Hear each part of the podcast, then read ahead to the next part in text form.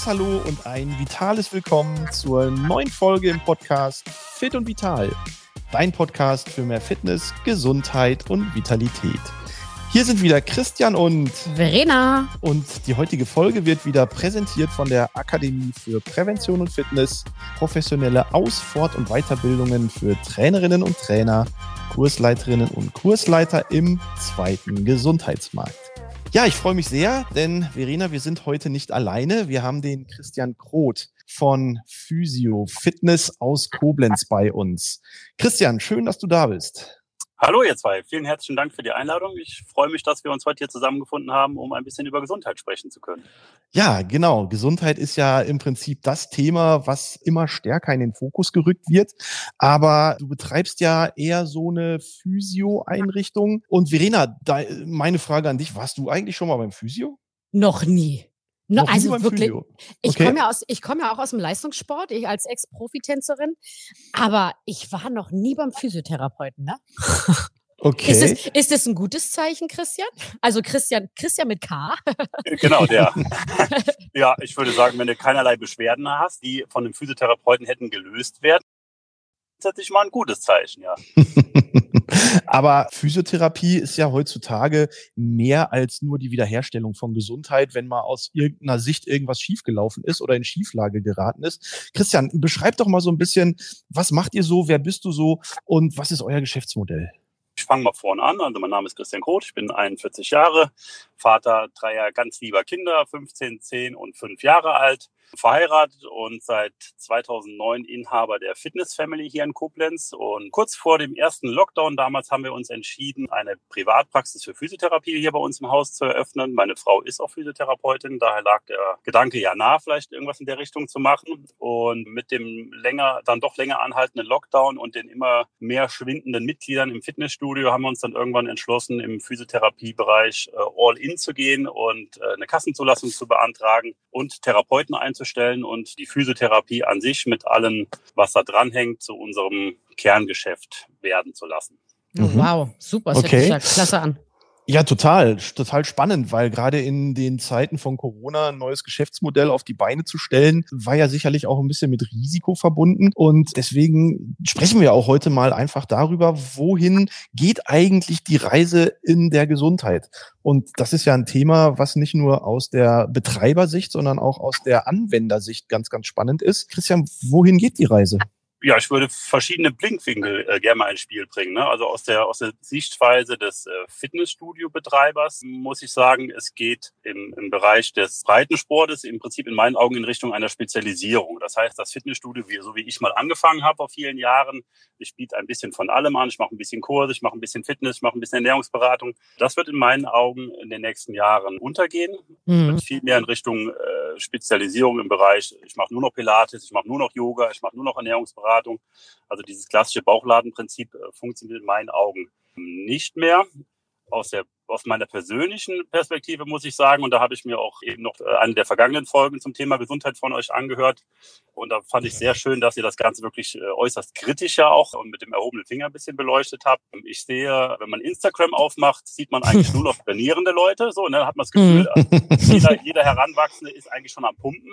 Mhm. Äh, wenn ich allerdings über die Straße gehe, stelle ich fest, es, es wird ein bisschen immer amerikanischer. Es gibt entweder ganz fitte oder ganz unsportliche. Also das, das dazwischen, das schwindet für mich immer so ein bisschen. Also ich finde es auch beängstigend, wie die Jugend teilweise unterwegs ist, dass da immer weniger äh, in, in Kindheitstagen schon äh, der Fokus auf, auf Bewegung und auf gute Ernährung irgendwie gelegt wird. Das, das ist so mein, mein persönlicher Eindruck aus der Sichtweise der, der Physiotherapie muss ich sagen, es hat sich in den letzten zwei Jahren jetzt gerade nach Corona viel angesammelt, muss man sagen. Also die Leute haben äh, lange Zeit noch weniger gemacht als vorher Mhm. und das macht sich jetzt äh, bemerkbar und das ist auch äh, jetzt unter uns gesagt das Positive an diesem Geschäftsmodell. Um Kunden muss man sich keine Sorgen machen. ne? Im Mhm. Fitnessbereich ist es schwieriger geworden und in der Physiotherapie ist es eigentlich ein Selbstläufer. Da ist es eher die Kunst, Therapeuten zu finden oder Mitarbeiter zu gewinnen und wenn man die hat, sind die eigentlich ruckzuck selber von alleine ausgebucht. Das ist wirklich interessant, weil wenn du einen Physiotherapeut suchst,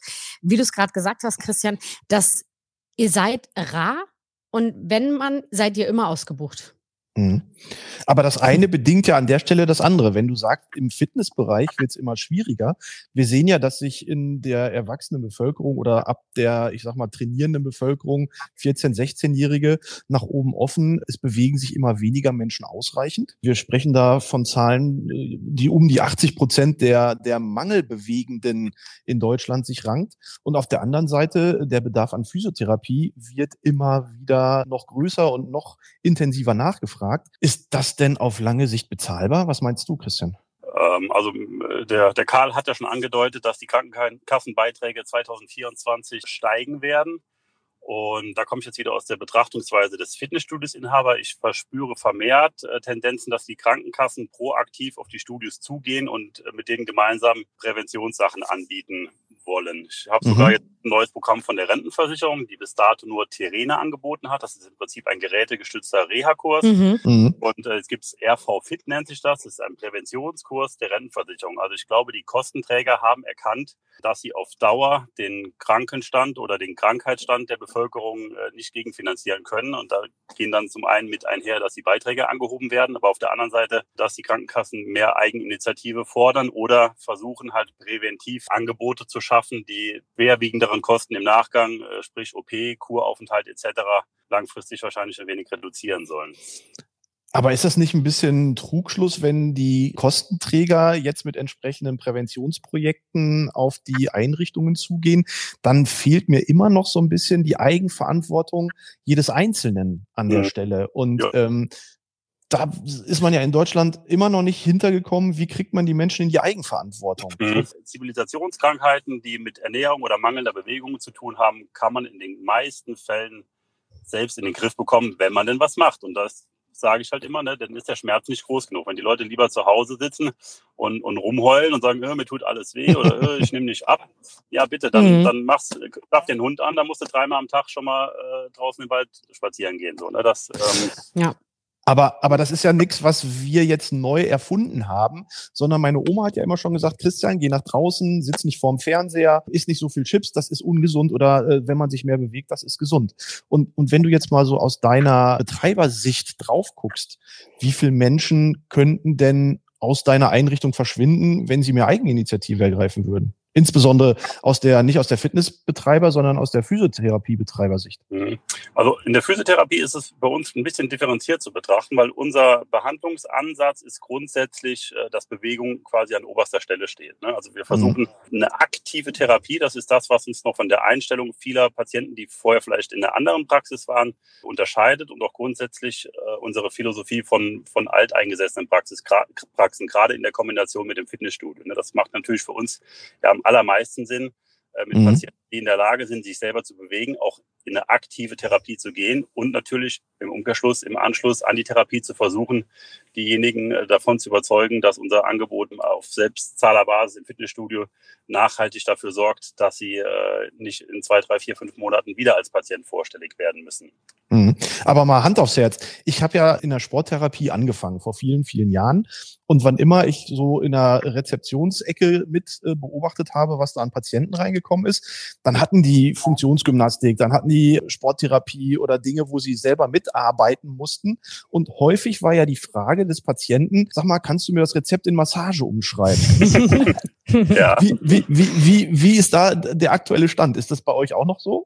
Gibt es, aber ich denke, durch, allein durch unsere, durch unser Marketing und unsere Außenkommunikation sollte eigentlich im Vorfeld schon jedem klar sein, äh, wie der Hase bei uns läuft.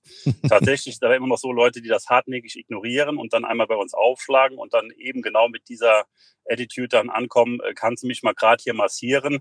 Äh, mhm. Die sind oft je enttäuscht. Also da hatten wir tatsächlich auch schon Diskussionen und da stehen wir auch äh, als, als Inhaber, äh, meine Frau noch mehr als ich, knallhart dahinter. Ne? Also bei uns legt sich niemand auf die Liege und wird behandelt absolut passiv, wenn er in der Lage wäre, auch aktiv mitzuarbeiten. Natürlich gibt es Krankheitsbilder, wo man vielleicht mal Hand anlegen muss und wo der Patient auch mal ruhig halten muss, aber 90 äh, Prozent aller Fälle, wo die Leute mit was auch immer hier hinkommen, mhm. müssen die sich aktiv bewegen und das ist einfach Teil unserer, unserer Unternehmensphilosophie.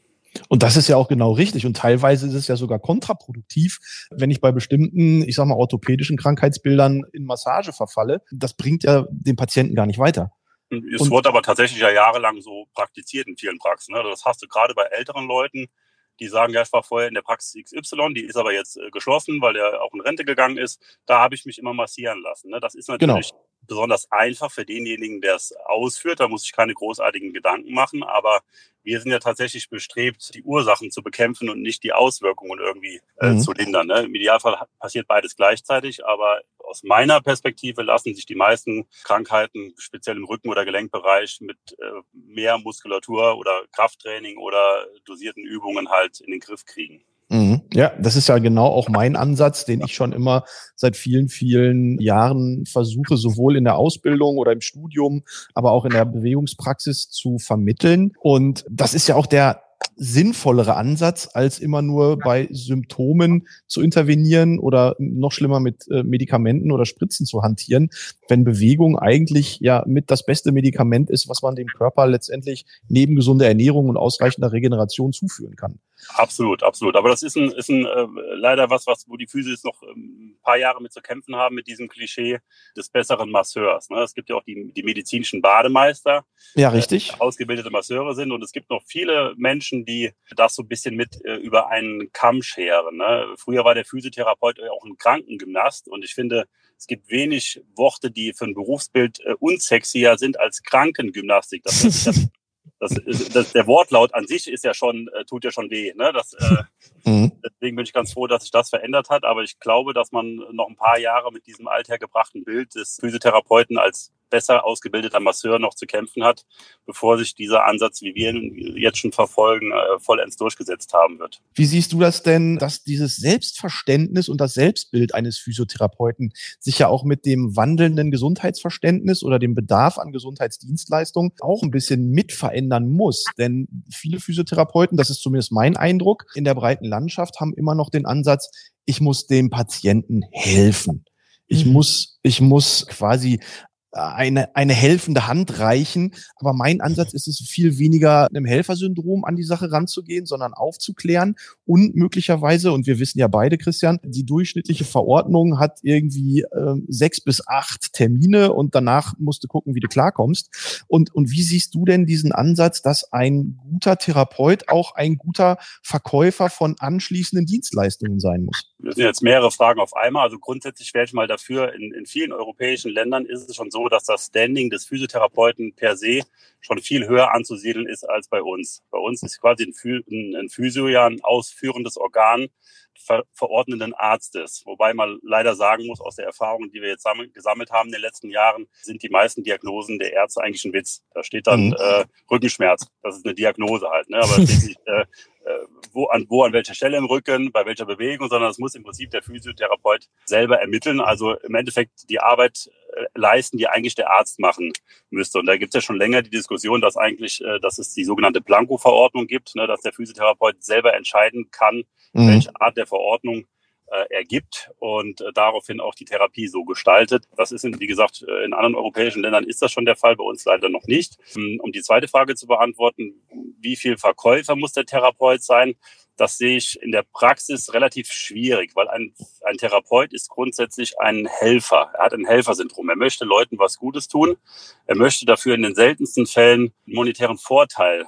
Also man kann Therapeuten schlecht damit locken, dass man sagt, pass mal auf, wenn du mir hier in der Therapie noch äh, jeden zweiten Patienten irgendwie Tapes, äh, wirst du beteiligt und wenn du die ins Fitnessstudio überführst, kriegst du eine Prämie, sondern äh, das funktioniert in meinen Augen über eine Vertrauensbasis und über einen Prozess der gemeinsamen Lösungsfindung, dass man halt in der Therapie möglichst oft und gebetsmühlenartig halt predigt, dass Bewegung der Schlüssel ist für alle Probleme, die der Patient mit sich bringt in die Behandlung und dass nur eine dauerhafte, konstante Bewegung und die Kontinuität dahinter dafür sorgt, dass er nicht in einem halben Jahr mit der gleichen Thematik wieder da steht oder mit noch einer verschlechternden Thematik, sondern dass die Eigeninitiative gefordert ist. Und das hat dann in meinen Augen äh, weniger mit Verkaufen zu tun, sondern eher mit Empfehlen. Ich mhm. doch immer an dem, an dem Wortlaut, wenn die Leute sagen, mein Therapeut, ne, das beschreibt ja schon ein, ein sehr intimes Vertrauensverhältnis. Und wenn der Therapeut in den sechs bis zwölf Behandlungen, die er mit dem Patienten gemeinsam hat, das nur oft genug wiederholt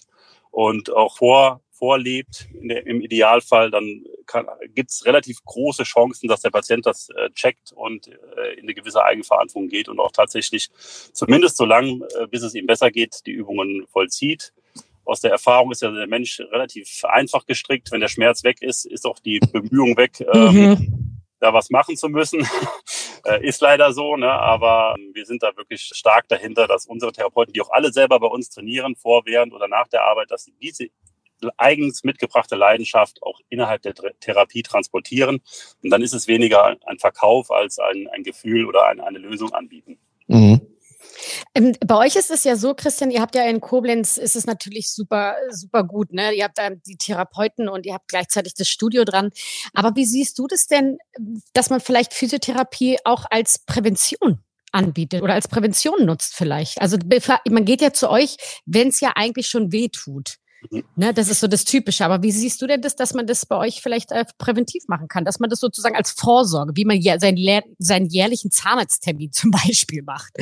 Dass man sagt, ich gehe einmal ja. im Jahr zum Physiotherapeuten, einfach mal um zu gucken, ob das noch alles so beweglich ist, wie es, wie es sein muss.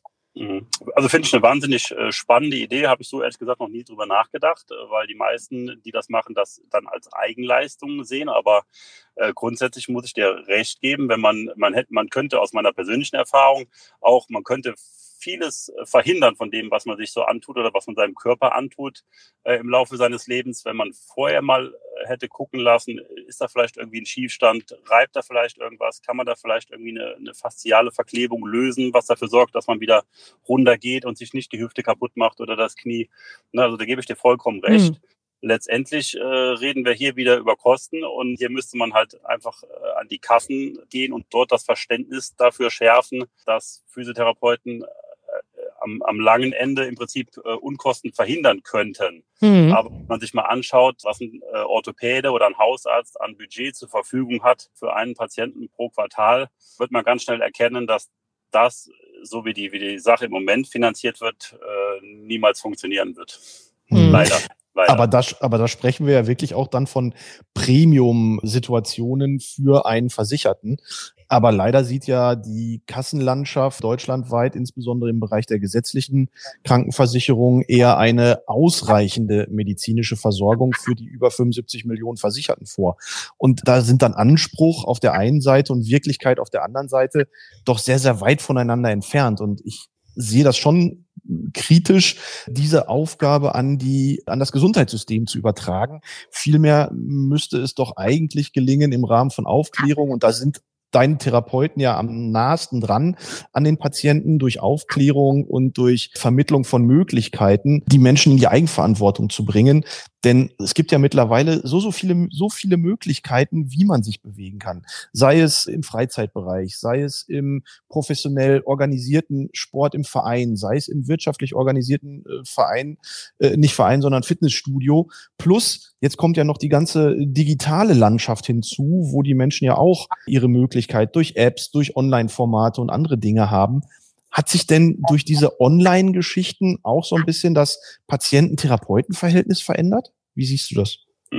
Mm, kann ich so nicht bestätigen. Also wir haben äh, Digitalisierung in der Therapie. Ne? Wir, wir haben äh, zum Beispiel eine Galileo-Platte, ne, wo man mit einem Monitor arbeitet. Aber ähm, es gibt auch die Möglichkeit, Therapie digital oder einen Hausbesuch digital anzubieten. Aber ich finde, solange das noch nicht der Fall ist, ich finde die soziale Komponente nämlich dass man sein Leid mal jemandem erzählt und auch wie das gegenüber einem an einen herantritt, nämlich wenn ein Therapeut in der Therapie sagt, nachdem das, nachdem die Thematik gemeinsam erörtert wurde, hey, kein Problem, das kriegen wir zwei in den Griff. Das mhm. macht ja auch eine psychosomatische Komponente, ne, die in meinen Augen zum Heilungsprozess massiv beitragen kann. Ne? Wenn ich jetzt so an so einem Arzt komme und sage dem, das und das tut, der, tut mir weh und der Arzt sagt, um Gottes Willen, das habe ich doch noch nie gesehen. Derjenige wird mit Sicherheit anders aus einer Therapie rausgehen, als derjenige, der zum, zum Arzt oder zum Therapeuten kommt und der Arzt sagt, hey, kein Problem, schon hunderttausend Mal gehabt. Mhm. Zwei, drei Behandlungen wird es Ihnen besser gehen. Ne? Das, das macht ja an der Grundeinstellung schon was. Und ich glaube, ähm, solange Technik nicht in der Lage ist, das zu regeln, sehe ich das äh, relativ entspannt. Also ich glaube, Physiotherapie ist von der Digitalisierung per se nicht gefährdet, wegrationalisiert zu werden. Ja, das meinte ich auch eigentlich in der Form so nicht, sondern vielmehr, dass der Patient kommt, vorher bei Google nochmal nachgefragt hat und kommt ich, und sagt, ich habe einen Bandscheibenvorfall und habe gesehen, ich muss jetzt das und das machen. So, so diese, diese, diese Kommunikation zwischen Patient und Therapeut, wo vor vielleicht vor 10, 15 Jahren der Patient noch so unmündig war, kommt er jetzt mit einer Vielzahl an Vorschlägen, die er selber mitbringt, wie denn sein Leiden behoben werden kann. Das ist so eher mhm. so der Gedanke, den ich habe. Ja gut, das, das hört man ja auch von vielen Ärzten, ne, dass man, das liest man ja auch teilweise schon in, in Wartezimmern, ne? wenn sie schon wissen, was sie haben, weil sie es bei, bei Google gefunden haben, dann können sie gerne nach Hause gehen, ne? äh, aus fundierte Meinung. Na, also das habe ich jetzt ehrlich gesagt so noch nicht erfahren. Natürlich sind die Leute äh, heute in, in vielen Fällen aufgeklärter, weil auch die Möglichkeiten, sich zu informieren, äh, größer sind. Aber letztendlich begebe ich mich ja in die Hände eines Therapeuten in der Hoffnung, dass er den, den bestmöglichen Heilungsweg für mich findet. Das funktioniert natürlich auch nicht immer. Muss auch das Zwischenmenschliche muss auch stimmen. Das habe ich jetzt auch schon äh, mehrfach erfahren. Es bringt also auch nichts, mit jemandem zu arbeiten, den man irgendwie nicht leiden kann oder, oder mhm. wo es menschlich einfach nicht stimmt, wo die Vibes nicht gut sind. Da kann man vielleicht mal über einen Therapeutenwechsel nachdenken. Aber nee, das, das, äh, das habe ich jetzt nicht das Gefühl, dass, dass digitale Medien da im Prinzip was bringen. Okay, aber apropos Gefühl, äh, ich denke, das ist vielleicht jetzt auch mal so der Zeitpunkt, weil wir haben ja immer so ein, so ein relativ ähm, knappes Format in unserem Podcast. Das ist vielleicht jetzt mal so der Zeitpunkt, wo es zu so einem Coach Kunert Fazit kommt. Und da würde ich dich heute einladen wollen, dass du vielleicht zu der Frage, wohin geht die Gesundheit, Christian, nochmal so dein Fazit, deine Sicht der Dinge nochmal kurz auf den Punkt bringst. Ja, sehr gerne. Vielen Dank. Ja, also im Prinzip, also Resümee äh, ist auch das, was wir jetzt quasi gemeinsam äh, schon besprochen haben. Es muss zwangsläufig dazu führen und ich denke, das müssen die Menschen erkennen und das wird auch von den, von den Kostenträgern in den nächsten Jahren massiv forciert werden, dass man eigenverantwortlich irgendwas tut. Also man wird sich in meinen Augen langfristig äh, nicht darauf verlassen können, dass der Staat alles erdenklich Mögliche für einen tun können wird, dass man, was, welche Krankheit man auch immer man hat, von alleine äh, da durchgezogen wird, um, um da mit, mit einem Heilungsprozess wieder rauszugehen, sondern man muss wahrscheinlich irgendwann äh, selber viel Zeit, aber auch über kurz oder lang Geld in die Hand nehmen. Und da ist die Möglichkeit, sich äh, vielleicht schon jetzt einem Verein anzuschließen oder natürlich auch in einem Fitnessstudio oder eigeninitiativ regelmäßig was zu machen, eine super Möglichkeit, um da einfach seine persönliche Gesundheit langfristig zu schützen, um gar nicht erst in die Verlegenheit kommen zu müssen, irgendwann Ärzte oder Physiotherapeuten in Anspruch zu nehmen oder wenn man sie machen, wenn man es in Anspruch nehmen muss, dann vielleicht nicht unbedingt in dem Ausmaß, wie es gewesen wäre, wenn man es nicht äh, selber schon versucht hätte, irgendwie mhm. zu regeln. Mhm. mhm. Ja, dann ist der, der Ansatz, den Verena vorhin hatte, Physiotherapie als präventive Maßnahme vielleicht tatsächlich für die Zukunft ein möglicher Weg, den es vielleicht in der Physiotherapie auch zu gehen gilt. Ich bin sehr skeptisch, ich würde mich aber sehr freuen. Ne? ja, da, da, da bist du, glaube ich, mit deiner Skepsis nicht alleine. Hm. Verena, hast du vielleicht noch Fragen an unseren Gast? Nee, jetzt, ich bin auf jeden Fall, ich, ich habe jetzt ein völlig anderes Bild von Physiotherapie. Ich habe ja immer gedacht, hey. super. Also, und ich finde das, ähm, finde das super, was ihr da in Koblenz macht. Und wenn, wir wünschen euch da definitiv weiterhin viel Erfolg. Und wir freuen uns, wenn wir dich da mal wieder persönlich sehen. Ja, sehr gerne. Ich sage ja. Zeit und Ort, ich bin da. Kein Problem. Ja. Wenn wir Christian. irgendwas äh, gemeinsam erschaffen können, was einen Mehrwert für den Hörer da draußen bietet, dann bin ich da gerne jederzeit für zu haben. Das ist also auch so meine, meine Mission, ähnlich wie ihr. Ich sehe dazu immer noch den, den Mehrwert für den, für den klassischen Studioinhaber, dass ich immer gebetsmühlenartig darunter predige, dass man in irgendeiner Art und Weise eine Positionierung eingehen muss, dass das klassische Fitnessstudio, so wie es vor zehn Jahren mal noch cool war, dass das auf kurz oder lang nicht überleben wird und dass man jetzt im Prinzip den nächsten ein, zwei Jahren da äh, irgendwas tun muss als Studio, um sich äh, von der, von der Masse abzuheben, um da mhm. langfristig am Markt zu bleiben. Und da finde ich den Gesundheitsmarkt, muss nicht unbedingt Physiotherapie sein, kann auch Präventionssport sein, kann Reha-Sport sein, aber irgendwas, äh, was einem den Stempel des Gesundheitsanbieters verdientermaßen einbringt, würde ich schon empfehlen. Definitiv. Und so wachsen Fitness und Gesundheit, und das ist ja auch meine Predigt, Fitness und Gesundheit gehören einfach zusammen und müssen dann auch institutionell zusammenwachsen. Und da war es sehr, sehr schön, Christian, aus deiner Sicht mal so ein bisschen Einblick zu bekommen in die Arbeit in der Physiotherapie und in so einer Gesundheitseinrichtung wie eure. Ich sage an der Stelle einfach mal auch im Namen äh, der Zuhörerinnen und Zuhörer, danke für deine Zeit. Schön, dass du bei uns warst. Sehr gerne. Ähm, wir freuen uns dann vielleicht mal mit einem anderen Format oder einem anderen Projekt auch mit dir gemeinsam wieder irgendwas Schönes auf die Beine zu stellen. Jederzeit. Vielen, vielen lieben Dank. Ganz liebe Grüße nach Koblenz und Verena und ich, wir sagen einfach mal Ciao und ciao. vielen Dank. Ciao, ciao, ciao, ihr Lieben. ciao. ciao. ciao.